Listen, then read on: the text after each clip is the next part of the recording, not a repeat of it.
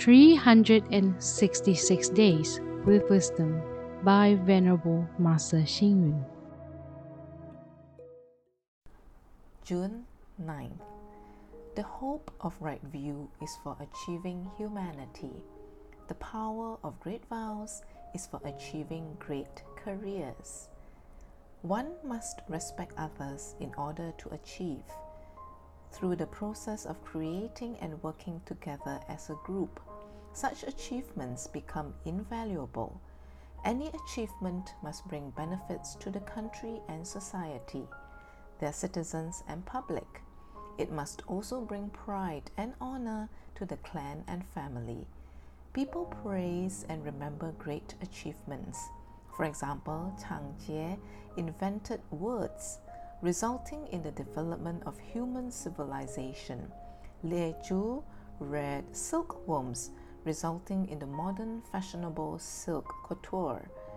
Kumarajiva translated the sutras, helping millions of Buddhists to be able to chant sutras and practice Dharma in the modern era. Similarly, thoughts of Yogacara, developing the cultivation of the mind only method, opened up a new field of thoughts in humanity. We must not be jealous of others' achievements. Instead, we should respect those who have achieved. We should also strive to be a team member of a group that works together to achieve goals. For example, in constructing a tall building, I can be part of the group by just fastening the screw nut. In the creation of a great publication, I can contribute by just proofreading a simple article. In a war to protect the country, I can be a drummer shouting and cheering. In a democratic election, I can participate by casting my vote. These are all examples of group efforts in attaining success and achievements. Indeed, I would be proud to be part of them. The American Neil Armstrong's success in landing on the moon was not due to his sole effort. It was also thanks to the hard work of the whole science and technology team of the United States of America.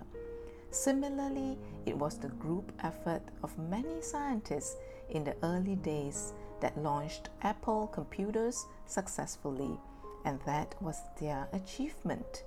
In all great achievements of this world, can I be part of them? Read, reflect, and act. To attain achievement is to respect others by creating and working together as a group to accomplish together. Then it is invaluable. Please tune in, same time tomorrow as we meet on air.